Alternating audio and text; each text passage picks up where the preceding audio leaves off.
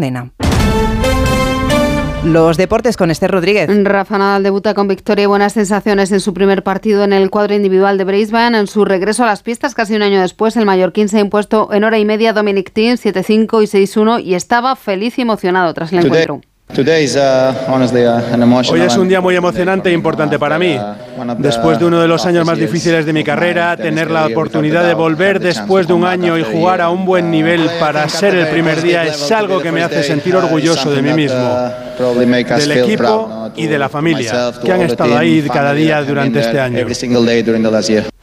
Vuelve también el fútbol. Se juegan hoy tres partidos de la jornada 19 de Liga, con la que se cierra la primera vuelta desde las 5 y con Radio Estadio en directo. Getafe y Rayo Vallecano se enfrentan en el Metropolitano por el cierre del Coliseum. En otro derby, la Real Sociedad recibe al Alavés y el Valencia espera al Villarreal en Mestalla. Un Valencia de luto por el fallecimiento de una de sus leyendas, Ángel Castellanos, es jugador también del Granada, club del que era presidente de honor. El Madrid juega mañana, defiende el liderato ante el Mallorca con el regreso de Vinicius, Carvajal y Arda Güler.